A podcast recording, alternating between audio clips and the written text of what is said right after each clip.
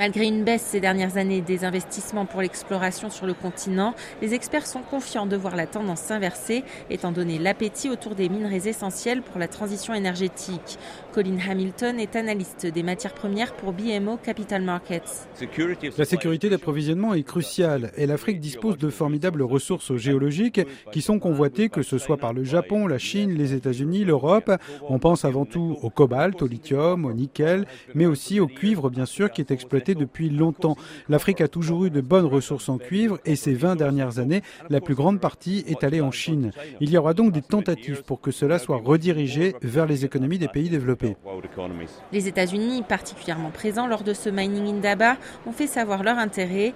Jenna Diallo est directrice régionale à Johannesburg de l'investissement pour Prosper Africa, une initiative américaine qui entend renforcer la coopération avec le continent.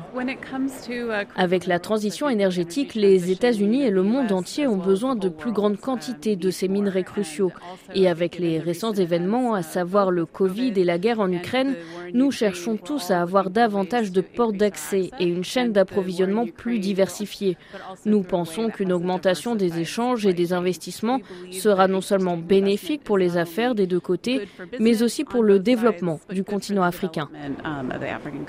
Tous les acteurs du secteur mettent désormais en avant leur ISD, les critères environnementaux, sociaux et de gouvernance, pour promettre que le développement minier africain se fera dans de bonnes conditions.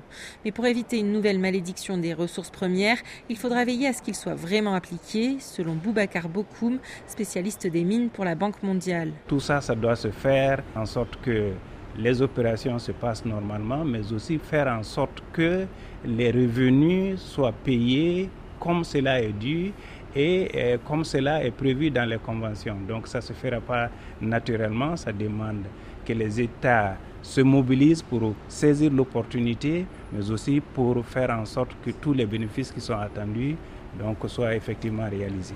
Et pour cela, de nombreux pays africains comptent sur une amélioration de leur chaîne de transformation de ces minerais stratégiques, une filière pour l'instant principalement entre les mains de la Chine. Claire Barjolès, de retour du Cap, RFI.